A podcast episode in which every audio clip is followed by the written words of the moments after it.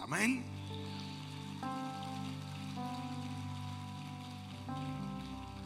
Habiendo dicho esto, vámonos al libro de Números, capítulo 13 y versículo 33. Y luego vamos a ver un corto video que va a ilustrar lo que vamos a compartir en este día. En este día el Espíritu de Dios puso en mi corazón reenfatizar sobre el complejo de langosta. Números 13:33 dice, también vimos allí gigantes, hijos de Anac, raza de los gigantes, y éramos nosotros a nuestro parecer, necesito que entiendan esto, ellos mismos reconocen que a su parecer, delante de sus ojos, éramos como langostas y así le parecíamos a ellos.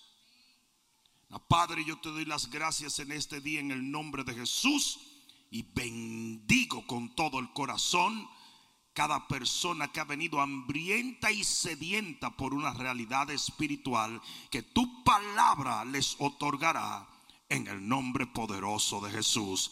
Dale un fuerte aplauso al Señor.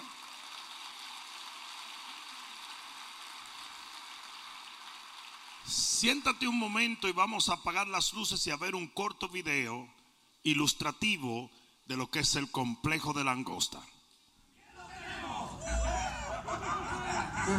¿Creen que yo también tenga un poco? ¿Pero qué es lo que te pasa, chico? Tú ya tienes tanto ahora que eres una fiera. ¡Wow!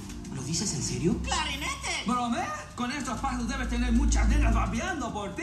Mm, yo no diría eso. ¡Ah! Escúchenlo, es muy modesto. Déjame decirte algo. Después de mí, camarada, tú tienes más carisma que nadie.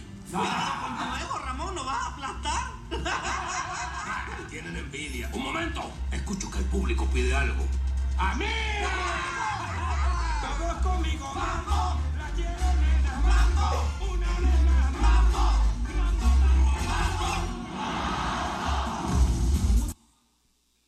Yo no sé que también se escuchó. Pero aquí viene el punto. Esta ganga de pingüinos cubanos toma a esto, a este otro pingüinito y le dice, oye, tú tienes que ser un tipo sensacional. Y el tipo dice, de ninguna manera, yo no lo soy. Y dice, ¿qué te pasa a ti? ¿Es modestia o qué? Y se acerca ese pingüinito que debe ser mi primo lejano. Y le dice, déjame decirte una cosa. Después de mí, tú eres lo más carismático que hay en todo este sitio. O sea que ese pingüinito era chiquito, pero tenía una alta estima muy sana. Y yo le voy a decir a ustedes una cosa. Asimismo hay mucha gente en el cuerpo de Cristo Usted está caminando lleno de dones, lleno de carisma, lleno de unción, lleno de palabra, lleno de fe, lleno de virtudes, pero usted no se ha dado cuenta y usted necesita a alguien que le diga, usted tiene lo que se necesita para hacer lo que se ha demandado de parte de Dios. Alguien va. Hay un montón de cristianos que andan caminando con la cabeza abajo.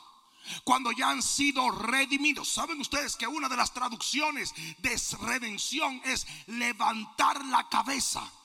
Porque cuando los esclavos estaban oprimidos no podían levantar la mirada. Era un desafío. Y a los esclavos lo llevaban todos con la cabeza abajo. Y solo cuando alguien te redimía, te levantaban la cabeza, te quitaban las cadenas y usted podía caminar erguido y con una mirada hacia adelante. Hoy yo he venido a decirte, usted no es un esclavo, usted es un hijo de Dios. Usted ha sido redimido por la sangre del cordero. Usted tiene más de lo que usted mismo cree. Dile que está a tu lado, eso es para ti, papá. Si la Biblia dice en números 13:33 que llegaron los hijos de Dios a la tierra que Dios le había entregado, pero cuando vieron los gigantes, ellos dijeron, nosotros a nuestro parecer, en nuestra opinión, en nuestro concepto, éramos como langosta delante de ellos. Y por cuanto ellos hicieron esa deducción mediante un complejo, valga la redundancia que yo le he llamado el complejo de langosta, por cuanto ellos, eh, de paso, no es la langosta que nos comemos, ¿ok? La langosta que habla la Biblia es un grillo. Es como una especie de grillo, son locos. Es un grillo. Y, y, como ellos hicieron esa deducción y ellos estaban convencidos y ante sus propios ojos ellos eran langosta, dijeron, y así nos veían ellos. Porque el problema es que como el hombre piensa en su corazón, así es él. Y si usted cree que usted es langosta, usted va a pensar que todo el mundo lo mira como langosta, que todo el mundo lo trata como langosta, que todo el mundo opina de usted como langosta. Hay mucha gente en el cuerpo de Cristo que camina y vive como langosta y no como un hijo de Dios. Oh, qué buen momento para decir amén. El problema es que cuando usted tiene ese complejo, ese complejo termina por robarle absolutamente todo en su vida. No importa cuánto Dios quiera hacer en su vida. Si usted tiene un complejo de inferioridad, nada lo puede ayudar. Hasta que usted no rompa, lo dije, rompa porque es una atadura hasta que usted no rompa con ese complejo de inferioridad, usted no podrá hacer grandes cosas. Si usted se siente pequeño, usted no va a hacer cosas grandes. Anda.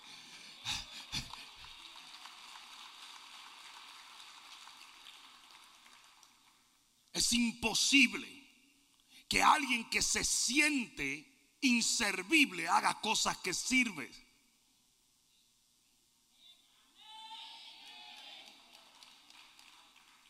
En el libro de Jeremías capítulo 1, libro de Jeremías capítulo 1 versículo 4, y sí sé muy bien que estoy utilizando escritura que otras veces utilicé, pero es muy importante reenfatizar en cosas que conocemos. Dice, porque la Biblia dice claramente que la fe viene por el oír y el oír la palabra de Dios. Y cuando hay una repetición en el griego, quiere decir el oír y el oír y el oír y el oír y el oír. Quiere decir que usted tiene que volver a escuchar ciertas verdades para que esas verdades sean afirmadas en su vida. Hasta que no se mete una verdad en sus huesos, no controla su dirección. Alguien debió decir amén. Ustedes han visto cómo funcionan las canciones de hoy en día. ¿Mm? Las canciones de hoy en día usted la oye por primera vez y ni le entiende. La oye seis veces más y comienza a sacar algunas palabras. Pero cuando la oye 35 veces ya le estás cantando. Y si te descuidas comienzas hasta a sentir lo que la canción dice. Y así debe ser la palabra de Dios. Por eso, por eso es que los salmos eran cantados. Era una manera de repetir y repetir y repetir la palabra de Dios. ¿Alguien entendió eso? Ahora bien, en el libro de Jeremías capítulo 1 versículo 4, mira lo que dice la palabra de Dios. Dice, vino pues palabra de Jehová a mí diciendo, antes que te formase en el vientre, yo te conocí. Eso, eso es poderoso. Antes de que tú fueras, ya Dios tenía una relación contigo y usted ni lo sabía. Dice aquí, y antes que nacieses te santifiqué. Y viste como la gente siempre anda sintiéndose un inmundo, rata de dos patas, y etcétera, etcétera. Dice, y, dice, y te di por profeta a las naciones. O sea, Dios tenía una relación contigo. Dios te limpió y te santificó. Y Dios te dio un propósito antes de que usted hiciera.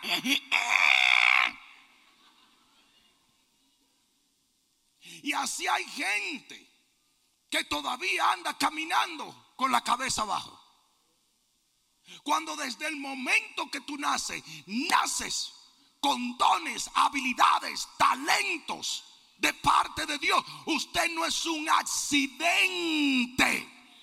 Usted tiene un destino, un propósito, tiene talentos, tiene bendición.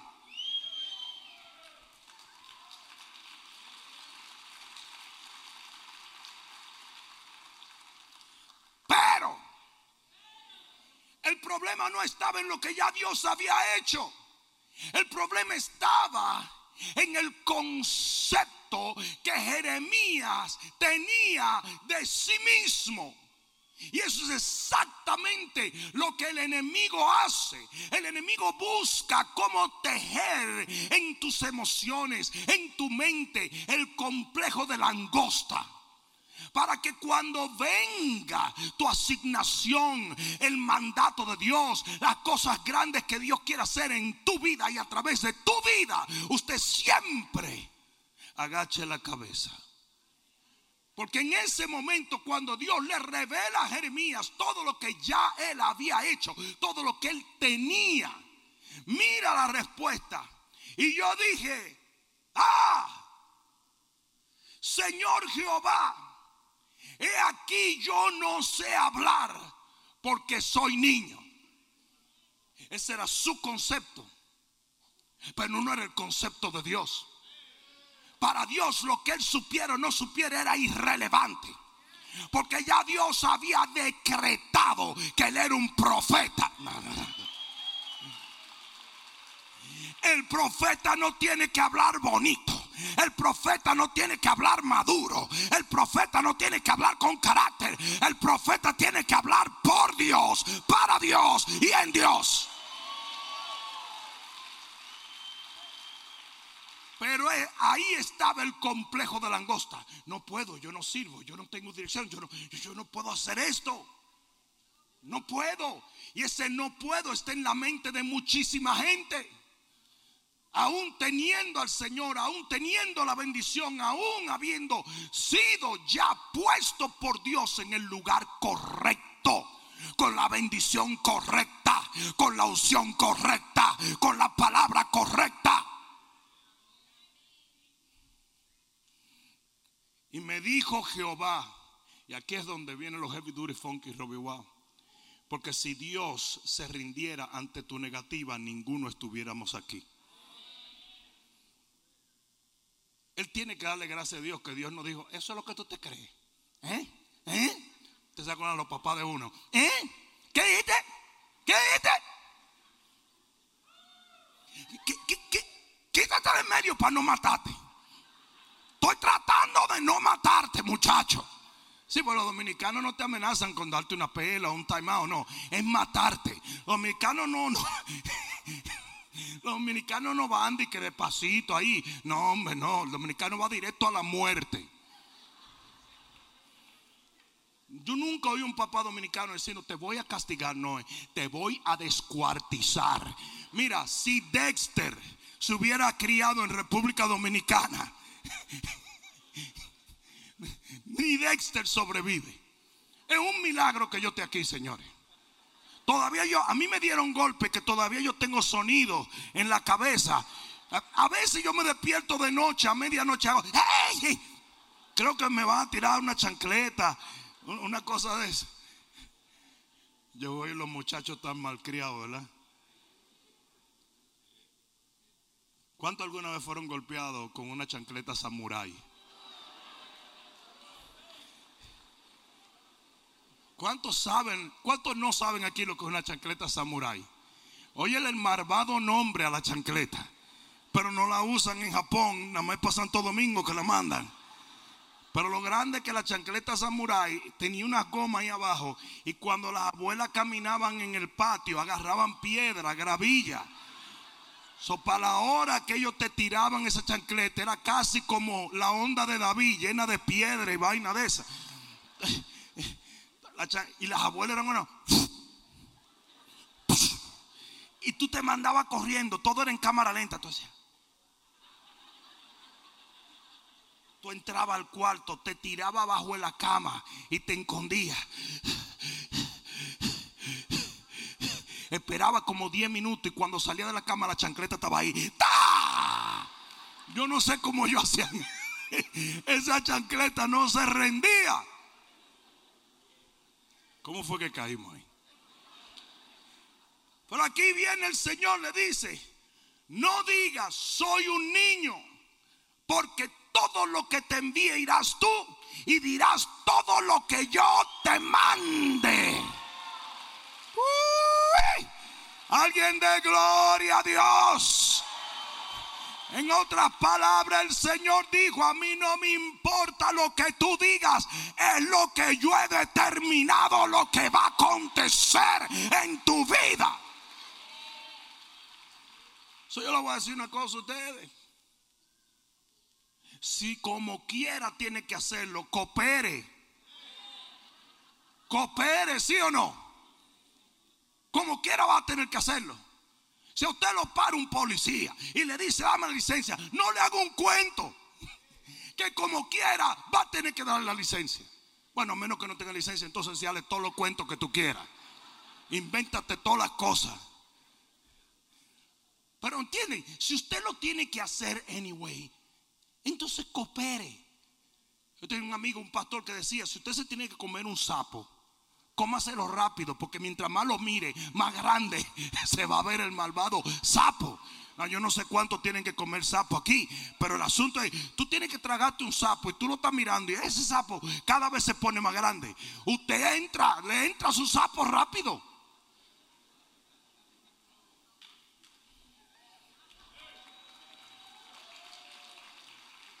El trabajo del enemigo es producir en ti inaptitud. Producir en ti el concepto de inhabilidad. Producir en ti el complejo de la angosta. Y todos nosotros tenemos esa línea de no puedo porque. No puedo porque. No puedo porque. Todos los tenemos. ¿Por qué? Porque el enemigo se encargó de tejer ese complejo en tu vida. Precisamente porque el enemigo sabía muy bien que el día vendría donde Dios te iba a usar para grandes cosas. El libro de Éxodo capítulo 4 versículo 10. Éxodo capítulo 4 versículo 10. Mira lo que dice la Biblia. Aquí está el Señor tratando con otro cabezón. 4.10. Dice aquí. Entonces dijo Moisés a Jehová. Ay, igualito al otro. Ay, Señor. Dramático, ¿verdad? Ay, Señor. Nunca he sido hombre de fácil palabra. Ni antes ni desde que tú hablas a tu siervo. Porque soy tardo en el habla y torpe de lengua. Y Jehová respondió. ¿Y cuántos dan gloria a Dios? Que Dios siempre responde. ¿Quién fue que le dio la boca al hombre? ¿O quién hizo al mudo y al sordo? Y al que ve y al ciego. No soy yo Jehová. Ahora pues ve y yo estaré con tu boca y te enseñaré lo que hayas de hablar. En otras palabras, deja el drama for your mama. Jueces 6:15. Aquí está Dios otra vez. Porque ese es el asunto que Dios no se cansa. A veces cuando yo quiero tirar la toalla, que digo, no, pero es que son demasiado locos esta gente, demasiado. Están tostados. Yo estoy tostado, pero ellos están más tostados que yo. Y el Señor me dice, pues tú no ves como que yo vivo bregando. Ustedes saben que la iglesia es un zoológico, ¿verdad que sí? Lo voy a decir, ustedes saben que la iglesia es un zoológico, ¿verdad? A mí me gustan las iglesias que se llaman arca de salvación, porque me acuerdan el arca de Noé, donde había hipopótamo, donde había tigre, pantera, hiena. ¿Ustedes se imaginan a Noé encerrado en un barco con todo tipo de chinchas, garrapatas? Sí, porque hay animales que son graciosos, bonitos. Un león, me imagino que le hacía, no, ay, no decía, wow. Pero Noé también llevaba un par de chinchas, un par de garrapatas. Ahí había de todo tipo de especies. No sé si alguien me está entendiendo. Entonces hay en la iglesia hay leones, pero hay chinchas también. Pero ¿por qué tienen que mirar a los lados en este momento? ¿Y qué?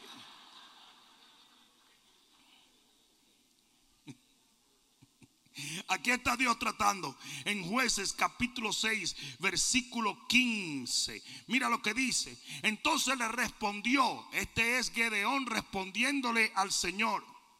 Señor mío, ¿con qué salvaré yo a Israel? He aquí que mi familia es pobre en Manasés y yo el menor de la casa de mi padre. Jehová le dijo, Jehová le dijo, Jehová le dijo, Jehová le dijo. No es lo que dice tu cartera, no es lo que dice tu familia, no es lo que dice tu pedigrí, no es lo que dice la gente alrededor, no es lo que dicen los dominicanos, los cubanos, los panameños, los venezolanos. Es lo que Jehová dice. tu concepto no tiene relevancia ante la palabra de Dios. Porque una sola palabra cambia todos los conceptos. Y dice así, yo soy pobre. Dice, soy el, el menor de la casa de mi padre. Y Jehová le dijo, ciertamente yo estaré contigo. Pobre, in- in- inepto, inhábil, yo estaré contigo. Y aquí es donde viene lo heavy. Y derrotarás a los madianitas como un solo hombre. En otras palabras, por cuanto yo estoy contigo, no importa que lo que no sabes, no importa lo que no entiendes, no importa lo que no piensa, la victoria es. Alguien está supuesto a decir amén. Por lo tanto, si tomamos estas escrituras, podemos derivar una sola cosa. Y es que el antídoto para el complejo de langosta es la fe.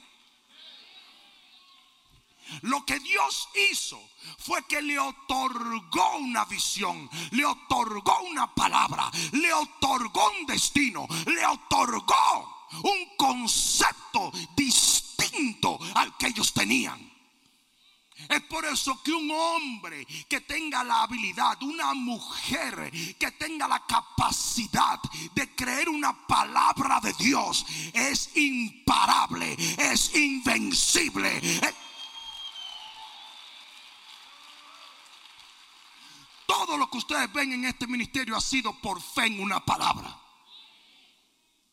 El Señor me dio esa palabra a los 16 años de edad. Y yo le he sostenido y le he creído y he caminado y me he alineado a esa palabra. No, no, no, no, no se pongan a pensar, es que la negra tiene mucha suerte. Deja eso, chico. Te está creyendo en suerte, vaya a la iglesia de Walter Mercado entonces. ¿Qué le pasa a la gente? Es fe. Es fe. Yo dije, es fe. Es cuando aprendes a vivir por lo que Dios dijo y no por lo que dice la gente.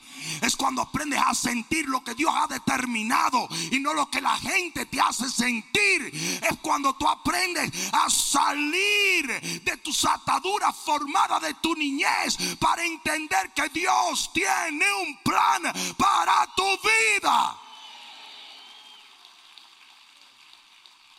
Y si usted determina creer, pasa tal cual como ustedes vieron en ese clip de Happy Feet. Tal cual.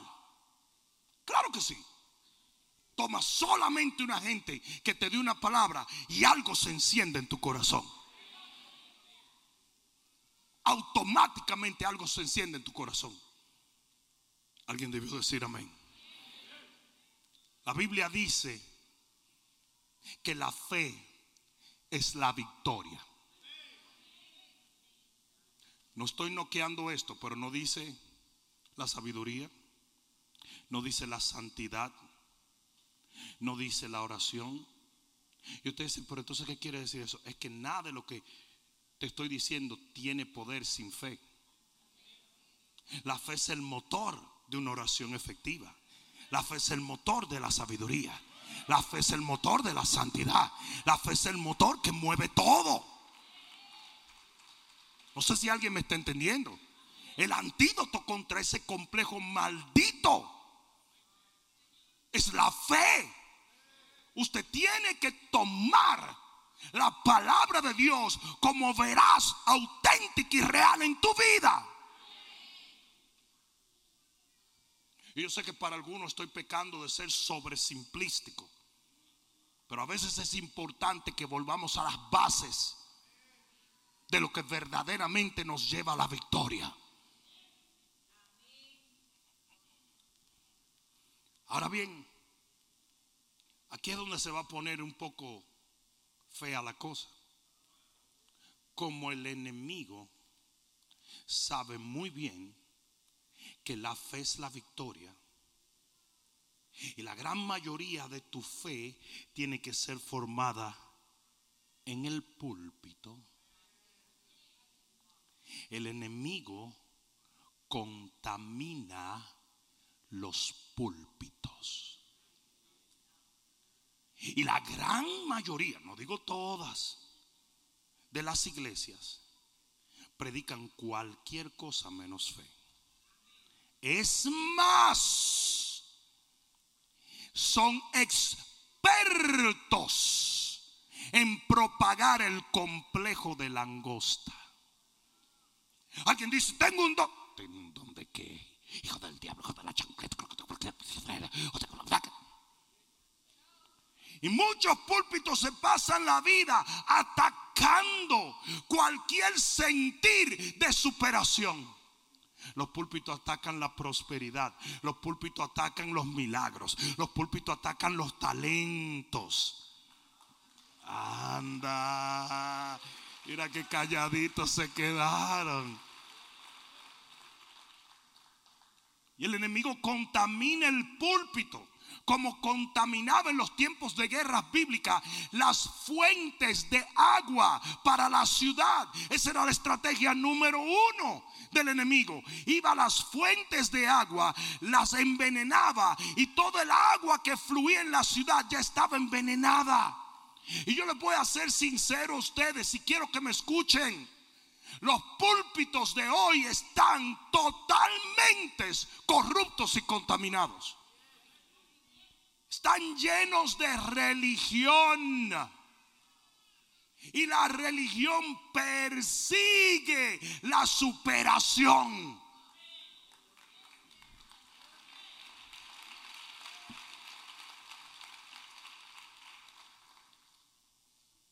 Hay pastores que en el momento en que se dan cuenta que yo soy un hombre próspero, bendecido, me pierden el respeto. Cuando debería ser opuesto. No sé si alguien me está entendiendo. ¿Mm? ¿Cuándo debería ser opuesto? ¿O qué? Una vez yo estaba con un tío mío, llegó un tipo a venderle un seguro, mi tío era millonario, le llegaron a vender un seguro. Y mi tío está escuchando al tipo, escuchando al tipo, escuchando al tipo, y de repente hace así y mira afuera y ve que el tipo tiene un carrito que parece que está pegado con masking tape. Y el tipo le dice, mira, mi disculpa, papá, pero yo te voy a escuchar en otra ocasión. Y yo le dije, ¿qué fue, tío? Me dijo, este tipo me va a enseñar a mí cómo invertir mi dinero. Si él está más mal que yo, yo le voy a enseñar a él.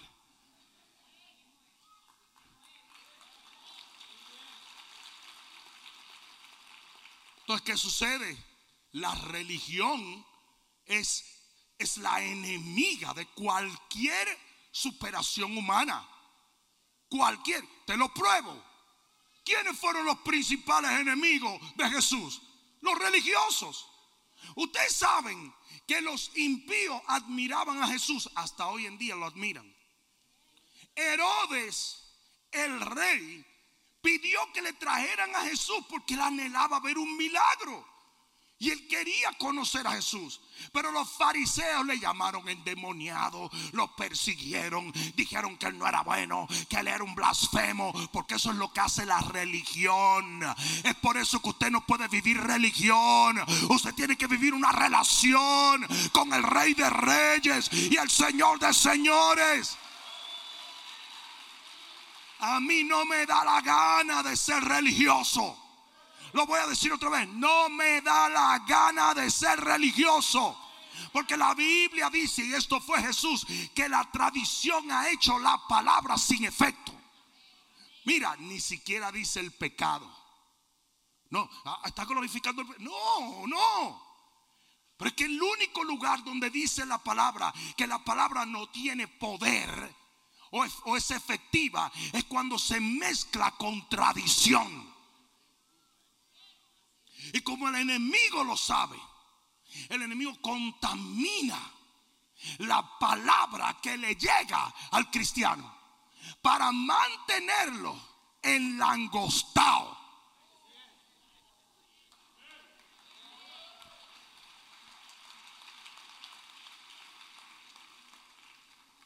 A mí me escribió una maravilla de esas, ¿verdad? Una maravilla en las redes sociales que hoy, hoy está llena las redes sociales de gente que viven juzgando y un día van a tener que comparecer delante de Dios y darle cuenta por sus juicios, ¿verdad? Y me escribe uno, siga, siga, muy bien. Siga hablando de bendición y siga hablando de superación y siga hablando de fe y no de la venida del Señor y del arrepentimiento. Que un día le vas a tener que dar cuenta a Dios. Yo le puse, tú también le vas a dar cuenta a Dios por tus juicios.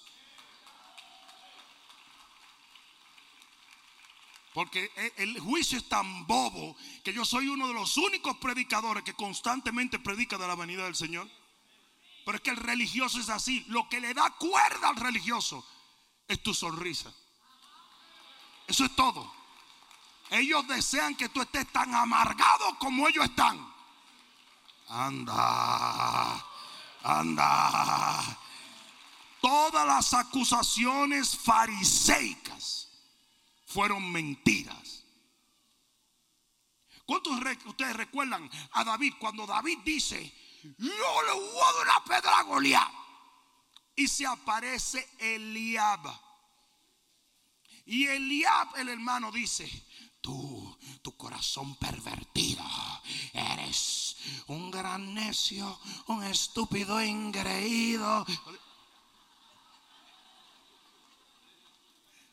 ¿Se dieron cuenta de eso?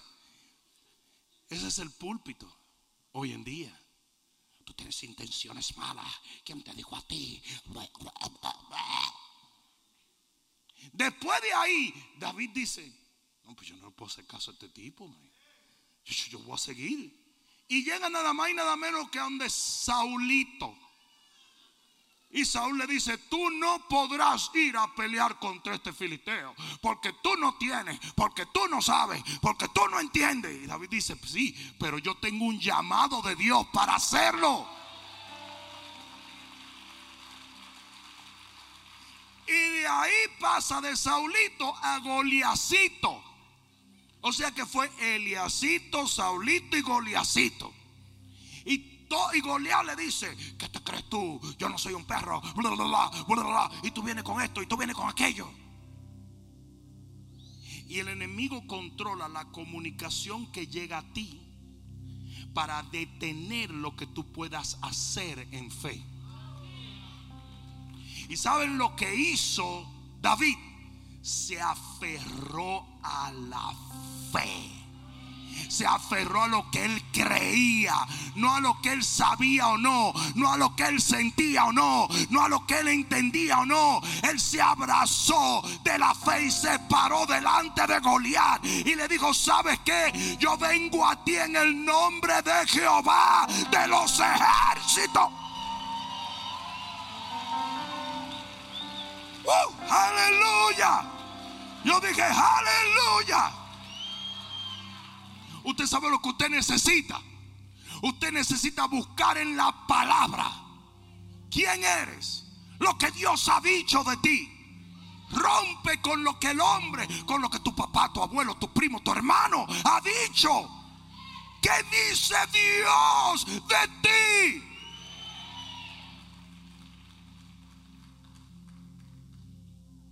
¿Qué dice Dios de ti? Y si tú te metes en la palabra, vas a encontrar tres verdades y con esto voy a terminar. Tres verdades que te van a llevar a romper todo complejo de langosta. Número uno, la primera verdad es, tú eres más de lo que tú piensas que eres.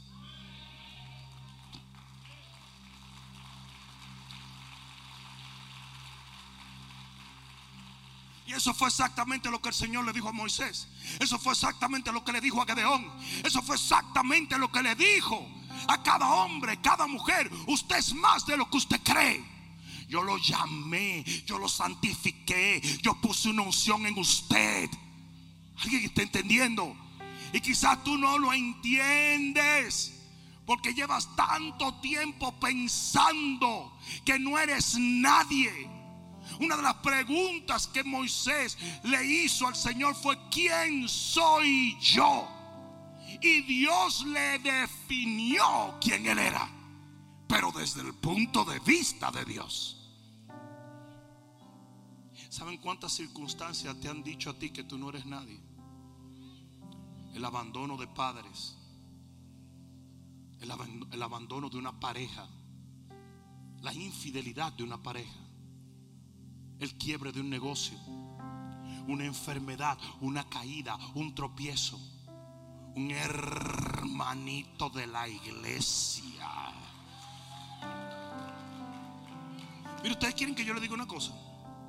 Yo me convertí a los 16 años de edad y todo lo que yo he hecho en mi vida es predicar el Evangelio. Y a mí me dan candela todos los días. Eso fue lo que le dijo Jesús a sus discípulos. Si a mí me llaman endemoniado, a ustedes también lo van a llamar endemoniado. A mí me dan candela todo el tiempo. Todo el tiempo. O sea, a ti nada más te ataca tremeburcia. Porque tú tienes un radio de acción controlado. Entonces, si te vas a encontrar algún hermanito, alguna hermanita con esencia de sobaco que va a venir donde ti a decirte lo horrible que eres. ¿Y por qué no vas a llegar? ¿Y por qué nunca has echado para adelante? ¿Mm? Pero a mí son miles, miles, miles. El problema es que una vez tú aprendes a vivir por el concepto que Dios tiene de ti y no lo que el hombre dice, todo cambia. Yo dije, todo cambia.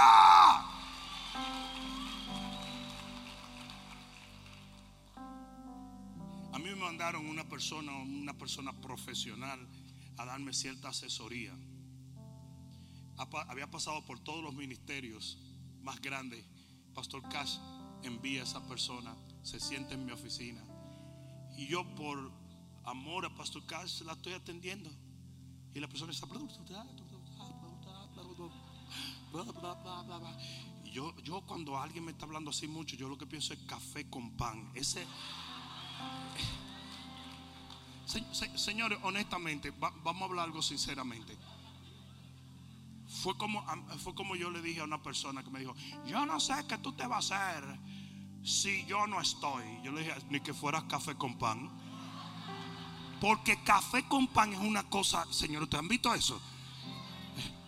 El café con pan. Entonces yo, yo me, me da con pensar con café con pan y café con pan y café con pan. ¿Me entiendes? En los velorios, donde te dan café con pan, tú ni lo lamentas tanto que se haya ido el amigo ni nada. Pues tú estás tranquilo, es un aliciente. Tú, tú sabes que el, doctor allí me puso un suero. Yo le voy a preguntar, un suero de, que de vitamina. Yo le voy a preguntar si hay uno de café con pan. Porque eso tie- ahí está la felicidad. Bueno, la persona está riquita, quita, quita, quita, quita, quita. Pero esta persona tiene más grados que un termómetro. Esta persona eh, ha pasado por todos los ministerios. Y después que hace así, que yo le estoy viendo la cara de croissant con. se detiene un momento y me dice, tú no vas a hacer nada lo que yo te estoy diciendo. Le dije, nada. Me dije, bien me lo dijeron a mí. Bien me lo dijeron. El problema es, cuando usted escucha a Dios, usted no tiene por qué escuchar hombre.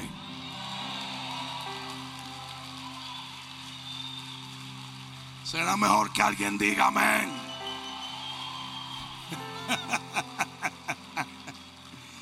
La segunda cosa que tú descubres cuando te metes en la palabra es que tú tienes más de lo que tus ojos ven. El enemigo siempre quiere mantenerte acomplejado porque tú no tienes. Eso fue lo que le dijo. Le dijo, eh, eh, eh, le dijo Jeremías, yo no, perdón, Gedeón le dijo, yo no tengo, yo soy pobre.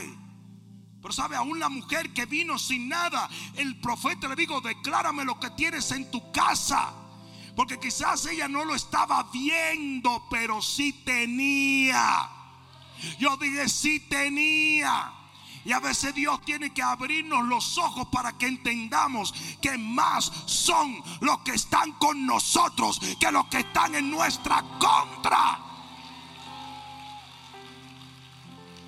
Dice que el siervo del profeta no veía a nadie. Dios le abre los ojos y ve que está rodeado de ejércitos. Usted quizás no se esté dando cuenta, pero usted tiene mucho. Lo voy a decir otra vez, usted tiene mucho. Usted tiene mucho, mucho más de lo que está viendo. Es más, el, título original de este mensaje era, haz un inventario. Como le dijo el Señor a Moisés, ¿qué tú tienes en la mano? ¿Oh? No, pero esto es un palo viejo. No, pero es que con eso a mí me basta. No tenemos comida. No, no, no. Aquí hay unos panes y unos peces. Sí, pero no dan. Claro que sí dan. Y tú tienes a veces que hacer un inventario. El hombre que estaba en el pórtico de Bethesda dijo, yo no tengo. Y el Señor le dijo, pero ¿y yo qué soy? Yo estoy aquí, men. Yo estoy aquí. Tú tienes que hacer un inventario de lo que tienes, no de lo que no tienes. Hello. Aquí va de nuevo. Tienes que hacer un inventario de lo que tienes, no de lo que no tienes. ¿Alguien entendió eso? Y finalmente, tú puedes lograr más de lo que tú mismo te imaginas.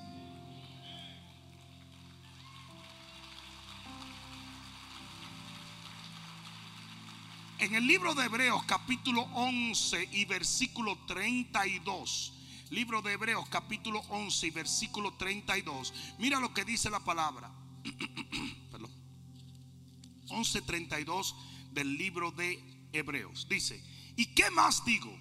Porque el tiempo me faltaría contando de Gedeón, de Barak, de Sansón, de Jefté, de David, así como de Samuel y de los profetas, que por fe, que por fe, que por fe conquistaron reinos, hicieron justicia, alcanzaron promesas, taparon bocas de leones, apagaron fuegos impetuosos, evitaron filo de espada, sacaron fuerzas de debilidad, se hicieron fuertes en batalla, pusieron en fuga ejércitos extranjeros. Todo por fe. Todo por fe. A muchos de estos hombres no tenían mucho, pero tenían algo. Y ellos se basaron en lo que, no, en lo que tenían, no en lo que no tenían. El enemigo constantemente quiere que mires lo que no tienes para que así te sientas que no puedes hacer lo que Dios te está ordenando hacer. Una vez tú entiendes que, que eres y que tienes, entonces logras.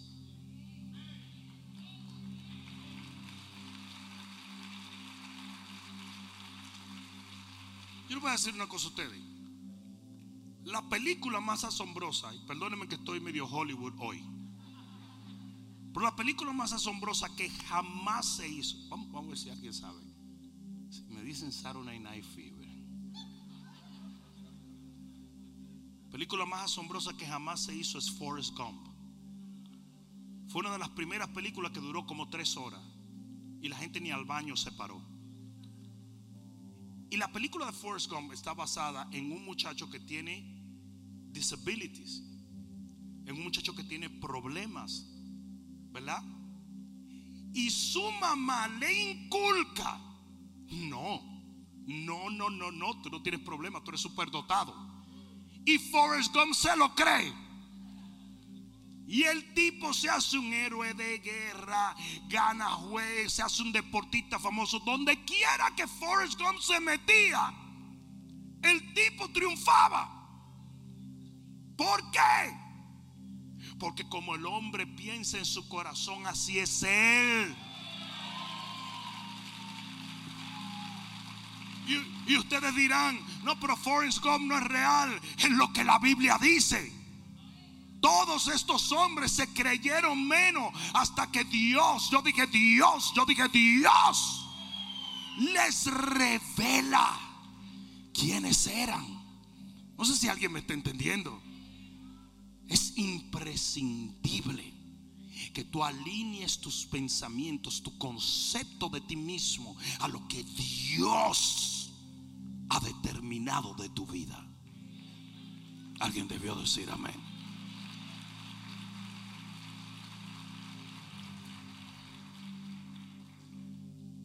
Primera de Samuel capítulo 15 y versículo 17.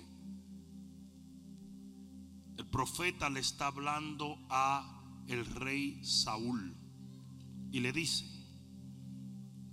y dijo Samuel, aunque eras pequeño en tus propios ojos, o sea, que él tenía el complejo de langosta.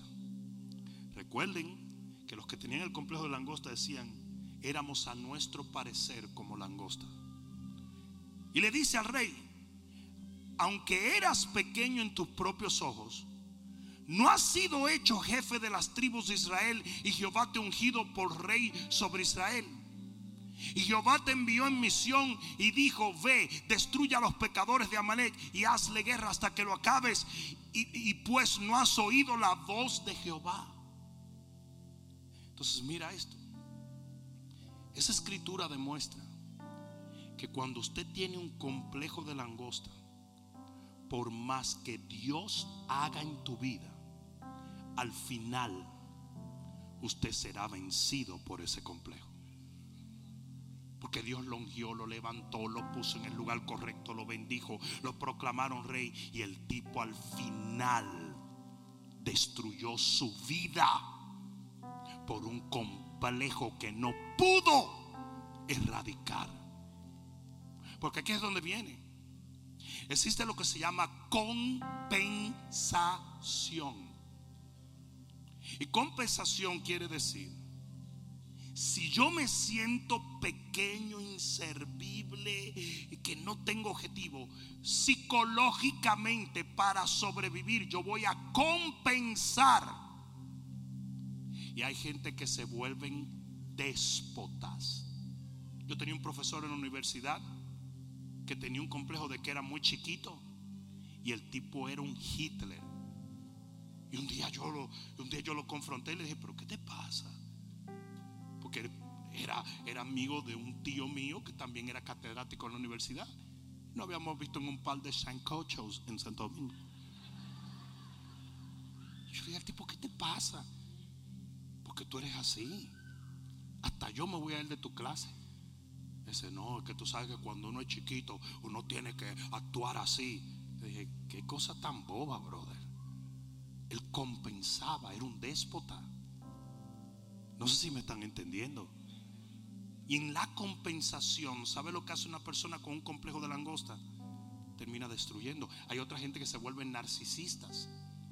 Porque para esconder lo mal que se sienten, con, como se sienten tan pequeños, entonces vuelven narcisistas y se engrandecen de una manera extrema. ¿Y quién aguanta un narcisista? Son perfectos supuestamente. Porque la idea no es maquillar el complejo, es destruirlo.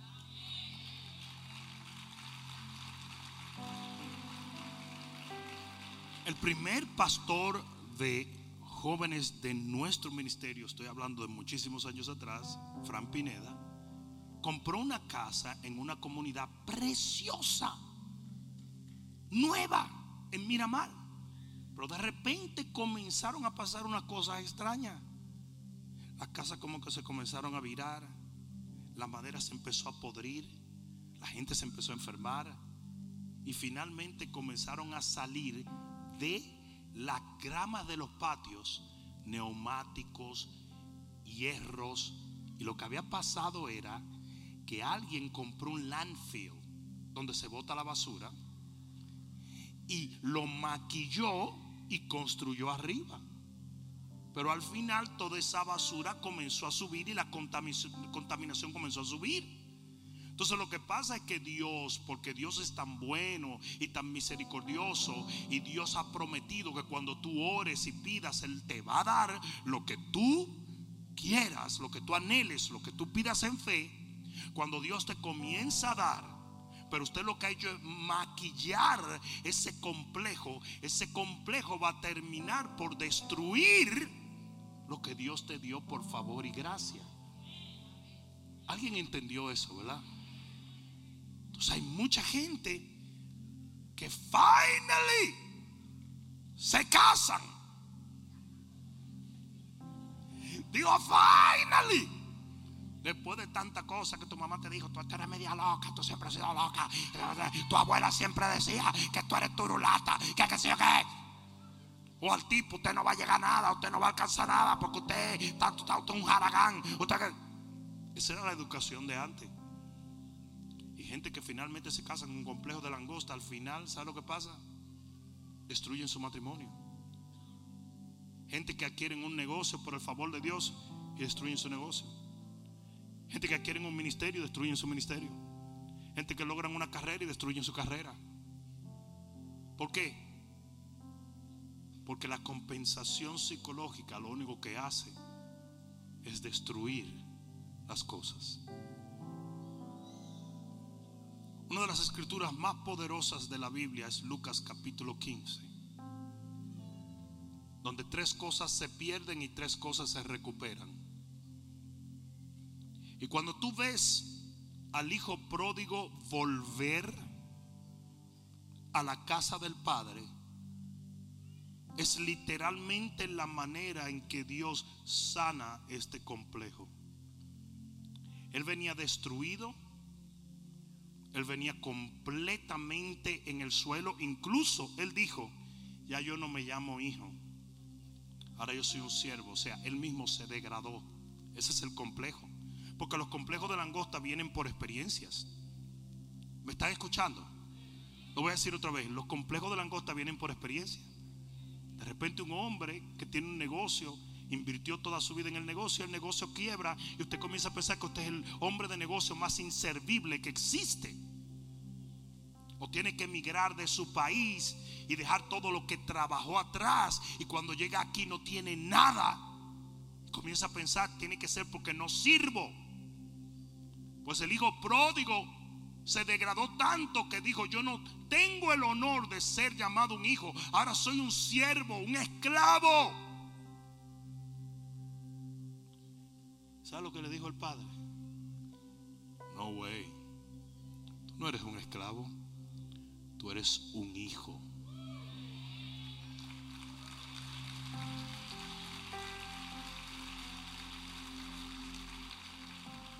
y lo sanó. Lo sanó. Pero, yo dije, pero,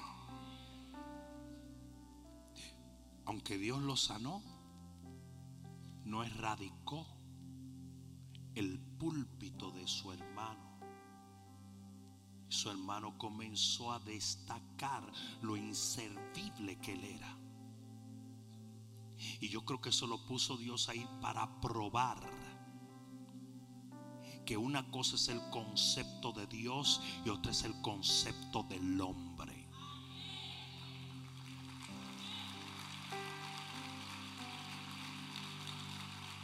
El hermano mayor no era un criminal, no era un hombre desgraciado, no era un tipo malvado el hermano era un súper santurrón religioso. Y esa es la gente que más daño le hace a los cristianos. Gente, así como eran algunos papás y algunas mamás y algunos abuelos, que tú nunca serás lo suficientemente inteligente, lo suficientemente hábil.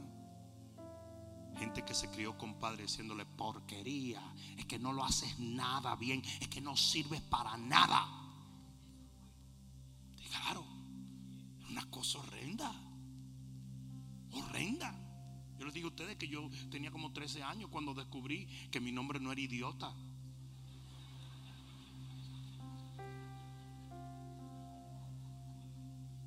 Tú sabes cuando yo me daba cuenta que mi papá estaba bien conmigo, cuando me decía ese tipo. Me decía ese tipo, yo sabía que más o menos estaba buena la cosa.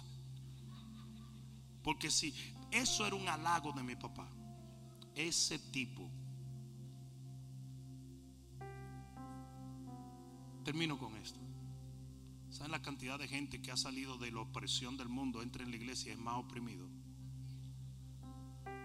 Y así la gente tiene la desfachatez de decir, todas las iglesias son iguales. Mentira. Hay iglesias que son focos de complejo, que persiguen, condenan y destruyen. Sé que dije ya dos veces que iba a terminar. Esta es la tercera.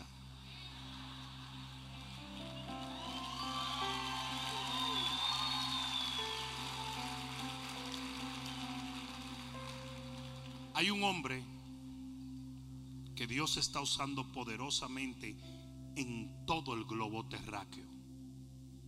Este hombre le está predicando a miles y cientos de miles de personas. Con una unción y una palabra y una revelación y un amor de Dios impresionante. Este hombre viaja a todos los continentes de la tierra. Los auditorios se llenan, las arenas se llenan.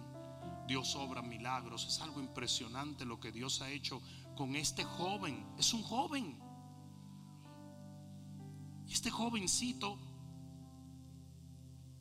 casado con hijos, vive una vida maravillosa sirviéndole al Señor, que es su primer amor. Ha aconsejado a tanta gente y ha ayudado a tanta gente y ha levantado a tanta gente.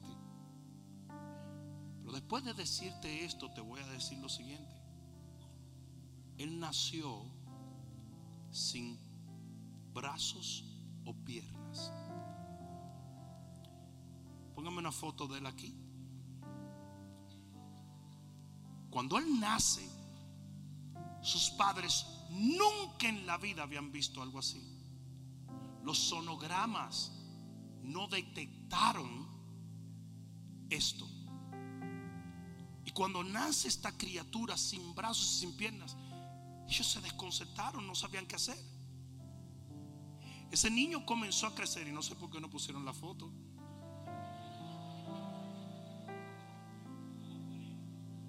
Pero ese niño comienza a crecer. Y a la edad de 8 años intenta su primer suicidio. Porque él decía, yo no tengo objetivo de vivir.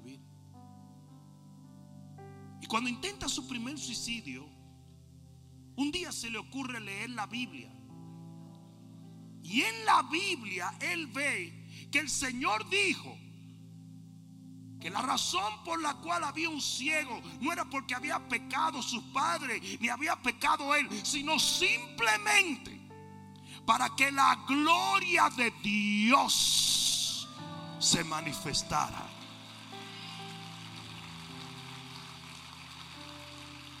Quieren que le diga algo. Él decidió creerlo. Él decidió creerlo. Y decidió que su vida valía mucho. Que él no tenía por qué andar con el cabizbajo o triste o sentirse que no tenía dirección o sentido. Y porque él creyó, y esto no lo digo despectivamente, un hombre con medio cuerpo, ha sacudido nuestra generación.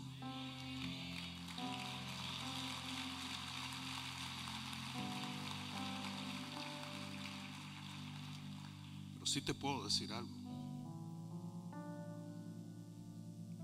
Él encontró esto en la Biblia. Porque solo Dios sabe que si hubiera llegado a algunas iglesias, quizás nunca hubiese podido romper con la inferioridad que marca a muchos en el cuerpo.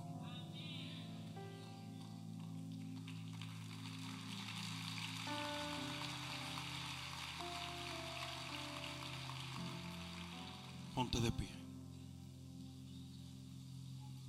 Yo he venido a decirte tú no eres muy negro ni muy blanco. No eres ni muy gordo ni muy flaco. No eres muy inteligente o menos inteligente que los demás. Tú eres quien Dios hizo que tú eras. Y así como tú eres Dios, yo dije Dios te puede usar.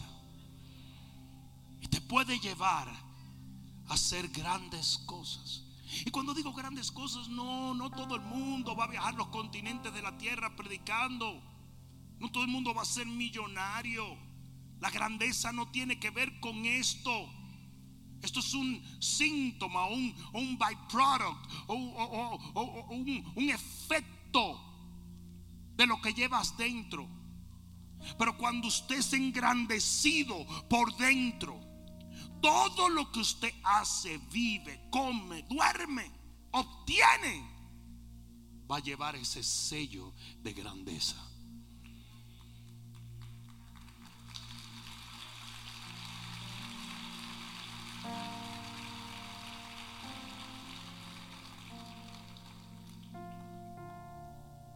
Si ese complejo no se rompe en la vida de muchos, termina por romper la vida de muchos. El enemigo ha venido trabajando con conceptos, con palabras duras, con situaciones en tu vida. Para que creas que no vales nada, no sirves para nada, no tienes un objetivo. Hoy yo he venido a desmentir esto por la palabra de Dios. Y a decirte que tú vales mucho para Dios.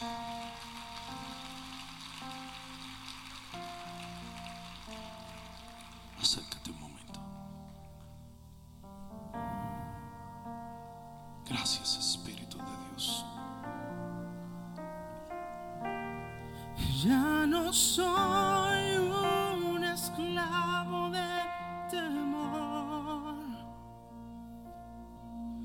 Yo soy hijo de Dios. Ya no soy un esclavo de temor. Yo soy hijo de Dios, ya no soy, ya no soy un esclavo del temor. Yo soy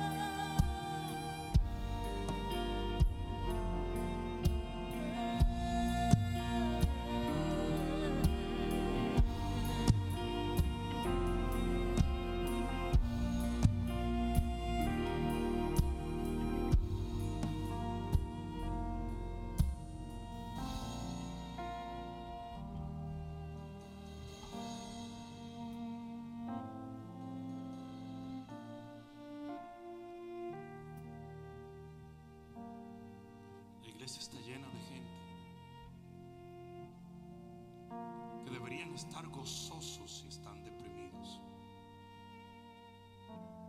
La iglesia está llena de gente que deberían estar ilusionados con un futuro mejor y se sienten aprisionados. La iglesia está llena de gente que debería estar llena de paz y viven angustiados. Y esto no es porque la palabra no tiene poder, tampoco tiene que ver con que Dios no esté tratando con ellos. Es una condición interna que debe ser quebrada antes de que nos quiebre a nosotros. Usted tiene que comenzar a entender que usted es quien Dios ha dicho que usted es. Que usted tiene lo que Dios dice que usted tiene. Y sobre todas las cosas, que usted va a alcanzar y va a lograr lo que Dios ha determinado que usted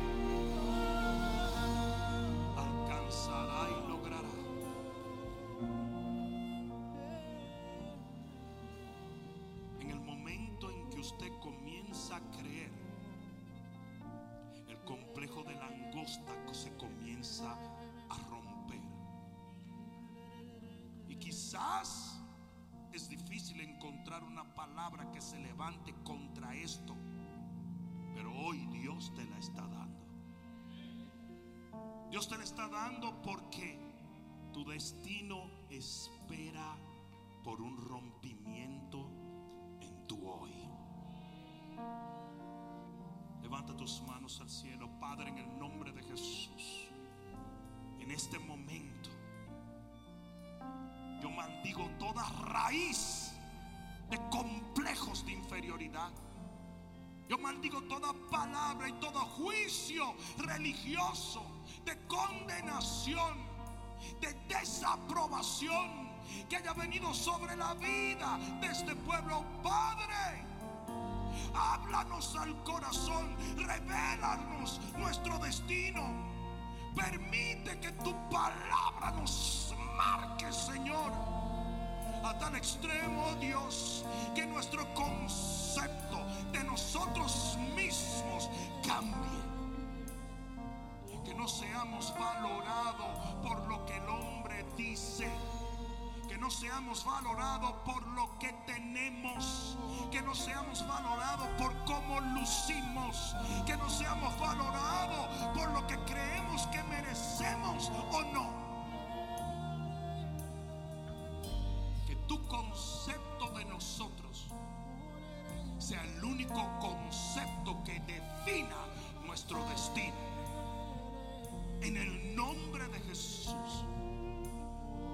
Yo quiero que todo aquel que cree esta palabra repita, Padre, yo soy quien tú dices que yo soy.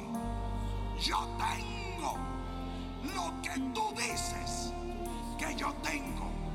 Y yo alcanzaré en el nombre de Jesús lo que tú me has asignado para la gloria de Dios. Y en el nombre de Jesús, el que lo crea, diga amén. Amén, amén, amén, amén, amén, amén. Vamos, vamos, dáselo fuerte. Vamos, dáselo fuerte. Dale un abrazo a alguien.